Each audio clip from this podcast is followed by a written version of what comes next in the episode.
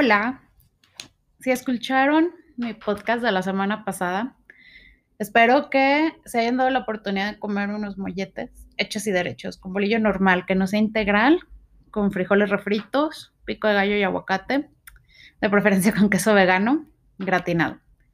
Y que no les hayan arruinado su día, es más, que no les hayan ocupado un minuto de sus pensamientos. Eh, antes de empezar con el episodio de hoy, sí me gustaría eh, poner un poquito ciertas reglas, bueno, hacia mí, que quisiera no romper. He notado mucho que a manera de detonante, en mi caso, existe el peso, el número del peso. Por ejemplo, cuando veo una chava que está subiendo su rutina de ejercicios y pone, eh, bajé 3 kilos, eh, bajé tantos kilos, 5 kilos para mi meta, mm, peso tanto, eh, pesaba tanto. Cuando están mencionando muchas cantidades, a mí mi mente empieza a funcionar al mil por ciento. Y es así de, ok, según su altura, que es parecida a la mía y no sé qué tanto, me faltan tantos kilos para verme de tal manera. Para mí es un detonante y este, quiero que este sea un espacio como seguro, como muy libre, que nada más hablar de sentimientos, de cómo vivimos esta experiencia de la alimentación, de la comida, de, la percepción de nuestra imagen, de cómo nos afecta, cómo afecta nuestra vida diaria. Y creo yo que si, si empiezo a mencionar todas mis subidas, bajadas de peso con números exactos, no voy a contribuir a lo contrario.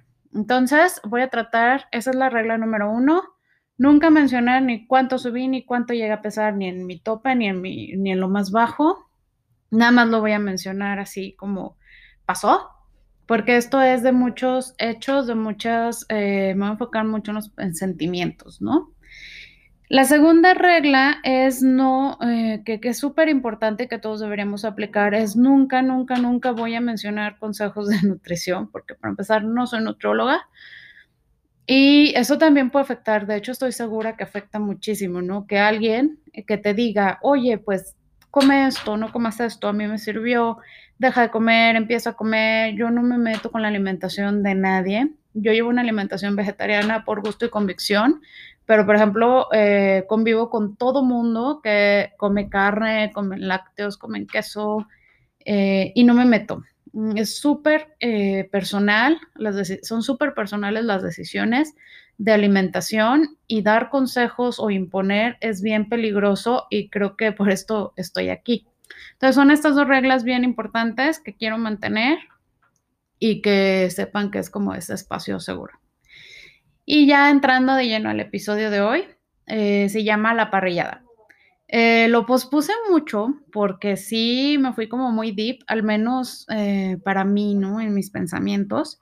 Sí fue muy, muy deep, muy profundo y, el día que lo, que lo planeé, estaba pasando como por una crisis del físico bien grande.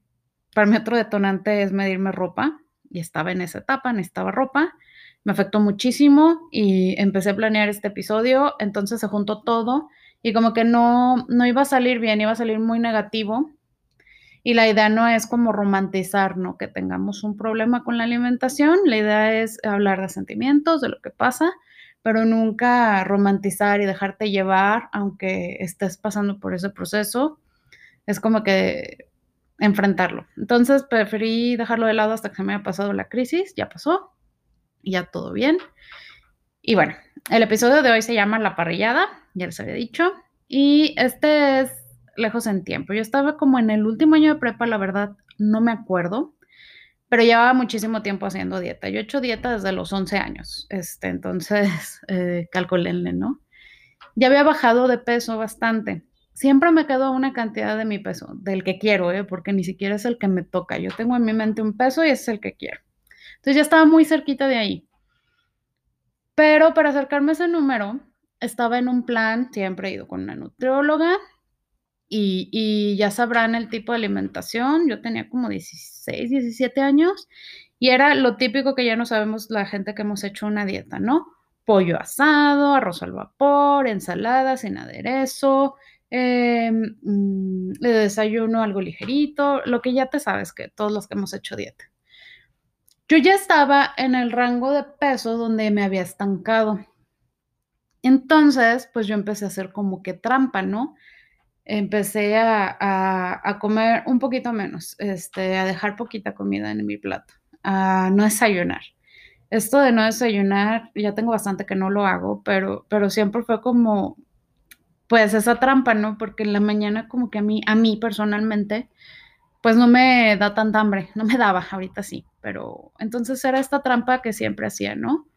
Empecé a desayunar un poquito menos o bien ligerito, cosas así. literalmente comía lo indispensable para no marearme. Este, un día eh, que yo ya estaba aquí, me acuerdo mucho que eh, estaba en la escuela y en la escuela donde yo estaba era una escuela católica y siempre la, la lo primero que hacíamos era pararnos y nos ponían a rezar, hacer una oración o algo, ¿no? Entonces me acuerdo que estaba parada y sentí bien padre el pantalón. O sea, quien te, yo sé que, que es como malo asociarlo, pero el pantalón, que siempre como que me calaba poquito, lo sentí súper ligerito y, y holgadito. Era una sensación que en ese momento me di cuenta, ¿no? Entonces ese mismo día hubo una parrilla en mi casa, este, de familiar, y, y como yo sentía el pantalón así, la verdad no quise comer, o sea, me hice bien mensa y pues no comí. Y así me la pasé y, la verdad tenía mucha hambre porque en mi casa la comida es todo, todo un ritual y es delicioso, o sea, siguen comiendo delicioso. Mi mamá cocina delicioso. Y la comida es súper importante para socializar, para todo. O sea, siempre hay comida en mi familia. Entonces, no sé por qué ese día de la prepa llegaron los amigos y yo me fui a la sala, que estaba lejos donde estaba la parrillada, y estábamos platicando, ¿no? Entonces, este, de, ese día, lo menciono ahorita y quiero hablar de eso, porque tenía, como que me estaba forzando mucho. Ahorita sé que el no desayunar es, es una conducta compensatoria búsquenlo.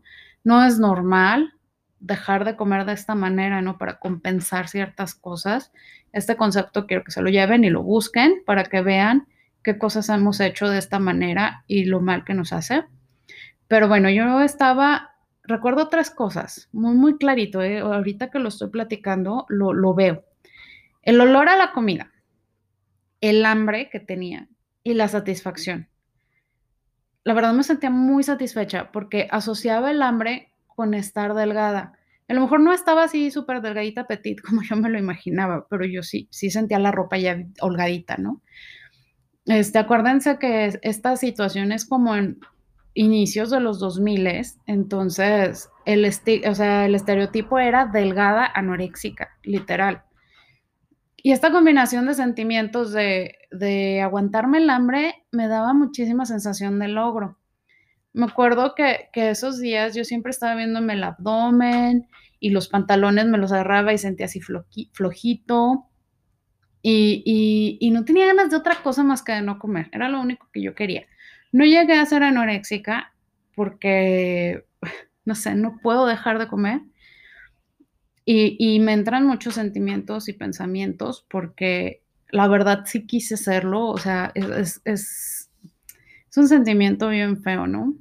Pero ¿saben qué pensamiento y qué sentimiento no recuerdo haber tenido ese, esa vez? Y ahorita que lo pienso, el de felicidad.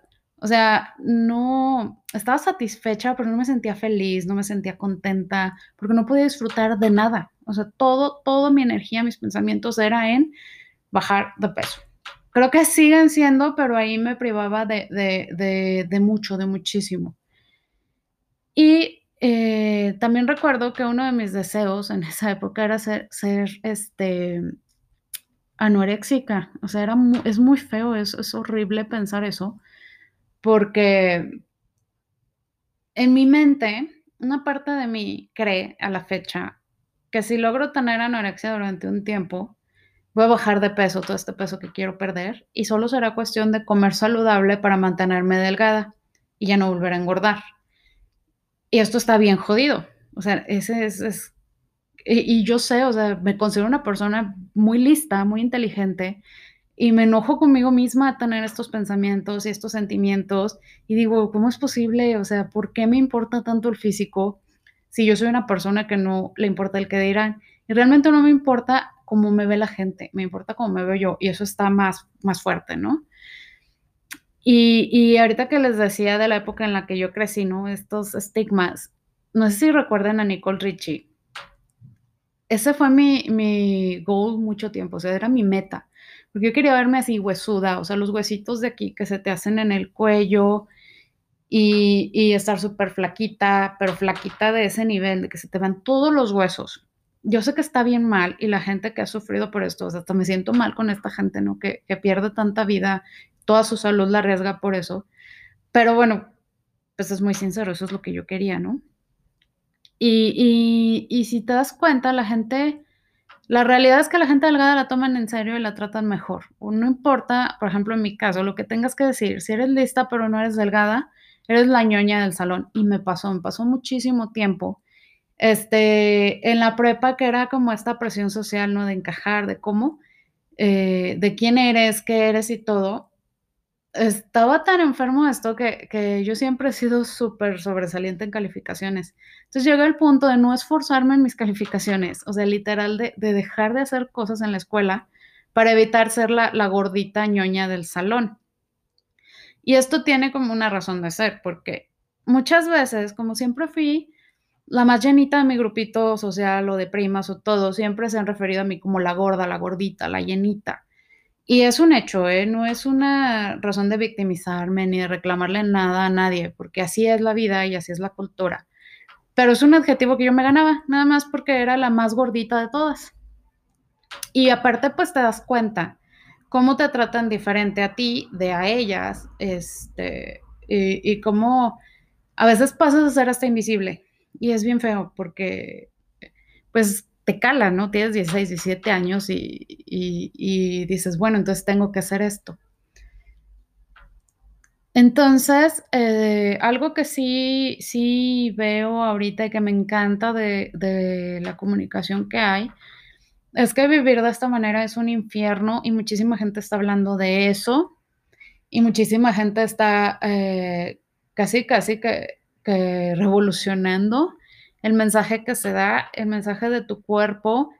Tu cuerpo no debe ser como, pues como nada, ¿no? Es el que tienes y, hay que cuidarlo y la salud siempre es importante, pero nos, nos enseñan a asociar delgadez con salud. Literalmente, eh, los médicos, los medios, todo el mundo te dice que una persona delgada es sana y no es así. Esto es algo que he aprendido recientemente y claro que tiene toda la lógica. El, ser delgado no es sinónimo de ser saludable y el ser gordo no es sinónimo de estar enfermo. Hay causas, hay cuestiones médicas y claro que hay que cuidar los cuerpos, pero también los cuerpos delgados se enferman.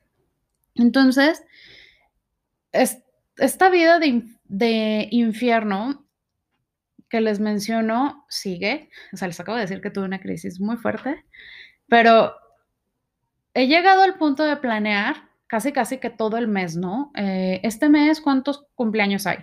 Va a haber pastel, entonces, ¿cómo compensar eso? ¿Cuánto ejercicio? Si hay un viaje, eh, no voy a poder hacer mis rutinas de ejercicio.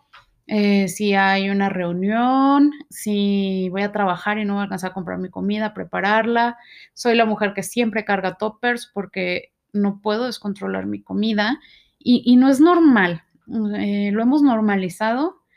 Eh, todo el mundo me pregunta de repente, ¿no? Así de, ¿cómo le haces para ser tan saludable y todo? El que coma cosas saludables no me hace una persona saludable por estas cuestiones que les digo, estos comportamientos que he identificado que es bien fuerte, pero pues realmente no son saludables.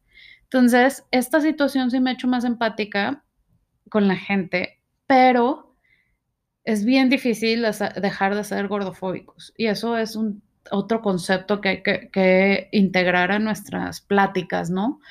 Em, este trastorno de la alimentación eh, eh, se nutre de la normalidad de los demás. Si, por ejemplo, yo veo a alguien que tiene una relación normal con la comida y come cualquier cosa que yo creo que es mala o que no es saludable, en mi mente lo empiezo a juzgar. Es así de, pues sí, pero toma refresco y te va a hacer daño. Y hasta yo empiezo a juzgar y empiezo a hacer comentarios. Y aunque, o sea, porque me cala, ¿no? Me cala ver cómo la gente come normal y no le importa nada y a mí me molesta. Entonces es como este em, sentimiento de superioridad de yo sí me cuido por salud y tú no, te hace enfermar. O sea, que yo quién me creo, o sea, yo quién soy para juzgar a la gente por eso, ¿no? Pero como que te alimentas para justificarte de lo que tú crees que estás bien. O sea, en este caso yo me alimento de lo que, para justificarme lo que yo creo que está bien. Porque este, es todo este factor externo que nos ha enseñado que es saludable aspirar a ser delgados. No es normal aceptarte si tienes un cuerpo grande. No es saludable comer lo que se te antoja cuando tienes hambre. O sea, escuchen esto. Si tienes hambre, tienes que hacer un montón de cosas para no tenerla, porque está mal. Tú como persona tienes que luchar contra esa hambre. Y eso no es normal, y eso no está bien, y eso no es este, natural. Vivimos convencidas o convencidos que lo saludable es pedir una ensalada de vegetales con el aderezo por separado, porque te cuidas. Los carbohidratos son malísimos. es, todo esto yo lo he repetido hasta el cansancio.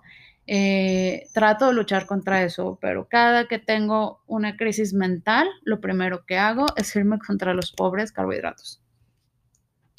Entonces, em, la verdad, esta forma de vivir nos pasó a joder la relación con la comida. Y es bien fuerte porque a veces, y eso lo he platicado con amigas, no sé qué comer. O simplemente todo lo que veo que se me antoja o que tengo en el refri o que puedo comer, no lo puedo comer porque tiene carbohidratos, tiene azúcar, tiene grasa, está frito, está, o sea, le tengo pánico a, ciertas, a ciertos alimentos. Es fecha que yo no puedo comer nada frito, o sea, no puedo preparar nada frito. No, o sea, jamás me voy a atrever a poner el aceite de cualquier platillo que conocemos, sobre todo aquí en México, y freír algo. Es algo que nunca he hecho ¿eh? yo para mí. Sí lo he comido, obviamente, muchísimas veces, pero yo no me atrevo a prepararlo. Y, y, otra mentira que nos comemos es que esto no lo hacemos por vanidad, es por salud. Y creo que es la mentira más grande que escuchamos, porque no es saludable vivir así. No es saludable contar las almendras, por ejemplo, eh, cuatro almendras. Y a veces que, que me he estancado y que sigo yendo con la nutrióloga, este año no he ido, pero cuando iba muy, muy seguido, eh, a veces hasta me preguntaban, ¿y cuentas las almendras? Y yo así, es que cuento todo, todo lo que me das, lo hago, lo mido, lo peso, y mi cuerpo em, protesta, según yo es eso, ¿no? O sea, mi cuerpo entra en un estado de protesta y dice, ya no voy a bajar de peso y hazlo como quieras. Y entonces es un pleito con mi mente, porque empiezo a calificar estos alimentos y empiezo a perderme muchísimas, muchísimas cosas y lo sigo haciendo por este pánico a la comida que le tengo. O sea, aparte es una relación amor-odio, ¿no? Por, amor y odio, porque por un lado me encanta comer, eh, pero por otro lado le tengo miedo. Cuento las tortillas, cuento el pan y sobre todo los carbohidratos que, que esta cultura de las dietas no, nos arruinó la relación con los carbohidratos, ¿no? Entonces, eh, tengo estas conductas compensatorias. Eh, voy a, si hoy me voy a descuidar un poquito por alguna razón, según yo, muy saludable, me voy a comer una rebanada de pastel para disfrutar y convivir con cualquier cumpleaños que sea, pues no voy a cenar carbohidratos. Eso ya está mal. Eh, voy a hacer el doble de ejercicio o voy a hacer un detox o voy a hacer todas estas actitudes, si las piensas, pues realmente no son normales. Eh, la verdad deberíamos comer cuando tenemos hambre y dejar de comer cuando tenemos hambre. Luego a mí me pasa mucho que en las dietas que hago siempre me dicen, es que no haces colaciones. Y yo, mi ritmo de vida, mi metabolismo, la forma que me gusta comer a mí, se los prometo, las colaciones me afectan un chorro porque ni me gusta, no me gusta comerme a media tarde una manzana. O sea, yo no la disfruto, no me gusta, me inflama, no me da hambre. O sea, las colaciones no son para mí. Y es súper chistoso, ¿no? Porque te dicen, ah, es que es por eso que no bajas. O sea, justo lo que no haces es por eso. Y como si hubieran descubierto el hilo negro, ¿no? Cuando en realidad debe haber algo mucho más profundo. No he llegado ahí, pero debe haber algo, ¿no? Que me prohíba bajar de un peso que yo me, me, puse de meta, porque nadie me dijo que tengo que pesar eso. Mm, pero yo en mi cabeza necesito, no sé, como que es una sensación de logro. Lo que les decía, la, la prepa fue muy difícil para mí porque fue en una época donde pues todo el mundo era exageradamente delgado. Yo conviví con chavas súper flaquitas y notas la diferencia, o sea, se nota muchísimo que te toman más en serio, eh, tienes más pegue, te tienes que esforzar menos en la vida. Y, y a mí me, me, afectó mucho porque, pues yo les digo, yo, yo me considero una persona súper lista y, y, y, no te pelan, o sea, te pasan de largo y no, pues lo que tú digas no cuenta. Y todos somos parte como de, pues de esta relación mala con la comida. A veces eh, me siento bien mal porque cuando veo a la gente comer normal, no puedo, o sea, es... Sí, sí, sí tomo como esta validación de, de, estar peleada con ciertas, ciertos alimentos y, y engrandezco mi, mi, problema. Y eso sí, no es que si voy a comer así me voy a enfermar. Cuando en realidad no es por eso, es porque tengo miedo a engordar. Y, y, y mucho, mucho de este sentimiento de tengo miedo a engordar determina mi vida y lo determina en muchísimos sentidos. En, a veces no quiero salir o a veces hago todo un show para salir este, cuando tengo muchas ganas. Es desde cuido todo el desayuno, la comida para hacer encajar esta salida y que no me afecte, porque el miedo a engordar sobrepasó todos mis sentimientos. O sea, está por encima de todo lo que yo quiera, de todo lo que yo pueda ver. Y, y, gran parte de hacer esto, de hablarles de esto, es pues no repetir estos comportamientos. Si hay alguien con hijos, me gustaría muchísimo que no, no asumamos que una talla grande es sinónimo de enfermedad, que ser delgado es sinónimo de salud, mm, que, que no nos dejemos llevar por algo que nos dice una persona de cómo se debe comer, que los profesionales de la salud también se equivocan, también son gordofóbicos, que no todos nuestros problemas se deben a la gordura o a las tallas grandes, que necesitamos eh, pues recuperar esta relación con la comida. Ahorita me pasó que yo estaba muy decidida a hacer mi alimentación intuitiva. Ya no voy a hacer dieta. Esto es así como que un extra. Eh, me puse las pilas y dije, ya no, Incluso yo tengo esta manía de guardar las hojitas de las dietas, la típica que, que todas tenemos pagada en el refri. Y yo la coleccionaba, ¿no? Como para medir o para, si un día me estancaba, regresar a cuando bajé, ¿no? Y tienes los numeritos ahí de, ah, aquí pasé, aquí sí bajé. Voy a hacer esta dieta otra vez. Y, y, tenía una colección de esas hojitas, muchísimas. No sé cuánto dinero he invertido en, en esto, pero ni quiero sacar las cuentas porque me avergüenza. Entonces agarré las hojas y las tiré. Dije, ya no voy a hacer dieta. Esto fue este año, ¿eh? Es, les digo que este proceso lo tengo desde los 11 años que hice mi primer dieta. Y, y, agarré las hojitas, las tiré a la basura y fue bien padre ese momento porque fue así como liberador. Y dije, este es el primer paso a un gran cambio. y, y no, fíjense que no fue un gran cambio, me empezó a dar un mega ataque de, de, estrés con la comida y dije voy a empezar a engordar y voy a recuperar todo el peso, ya no me va a caer la ropa, les digo, tengo un pánico a engordar. Y empezaron todos estos pensamientos horribles en mi mente, casi casi quería recuperar mis hojitas de la dieta, porque sin esa dieta, ¿qué soy o qué hago? No vas a saber qué comer, voy a engordar, este pensamiento voy a engordar mmm, controla mi vida y, y, pasó eso. Entonces, pues mmm, no regresé a la nutrióloga, pero sí, sí, después me sentí un poquito mal por haber tirado mis hojitas de la dieta, así como ya no voy a, a llevar ese registro. Y esta dieta realmente, esas hojitas, no había mucha variación. ¿eh? O sea, llega un punto donde esta nutrióloga, que le echo muchísimas ganas, ya no sabe qué hacer conmigo, porque siempre, siempre me estanco eh, como súper poquito, yo llego bien orgullosa y subo de peso, o sea, mis números no tienen sentido. Mm, ahorita que estaba un poquito metiéndome a la alimentación intuitiva, empiezo a entender un poquito No soy experta, no les voy a decir, pero buscan estos conceptos, busquen gente que se dedica a alimentación intuitiva de manera empática, que no sean gordofóbicos y van a ver un mucho, se van a identificar. Les voy a dejar como eh, las cuentas que yo sigo, que me han hecho entender este proceso. Entenderlo no es, no es sinónimo de sanación, eso es bien importante, pero sí me da como una pauta de saber dónde estoy parada y hacia dónde voy. Y eso es algo que sí me da mucha paz mental.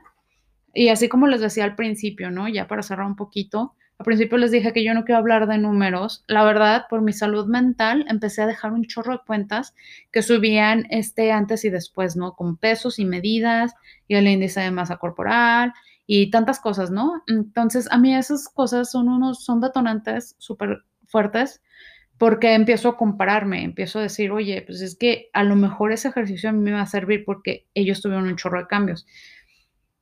Y la realidad es que no, ¿eh? eh la realidad es que cada persona tenemos un, físico bien diferente y, y, yo creo que sí, gran parte de las dietas, de todos los las cosas que he hecho para bajar de peso, pues ya me están pasando un poquito de factura y mi metabolismo es, es un caos, eh, pues como consecuencia de. Entonces, eh, no se trata de dejar de luchar, no se trata de conformarte con lo que tienes, no sé cómo decirlo sin sonar gordofóbica, mm, pero la salud mental es tan importante como la física.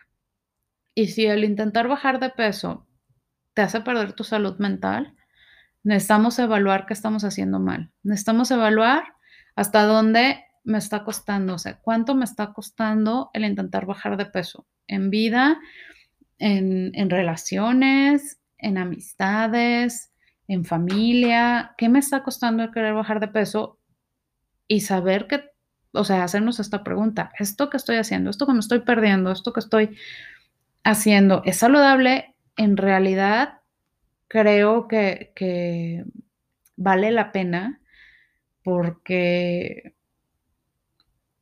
estamos dejando toda nuestra vida en esto y este es el espacio que quiero abrir.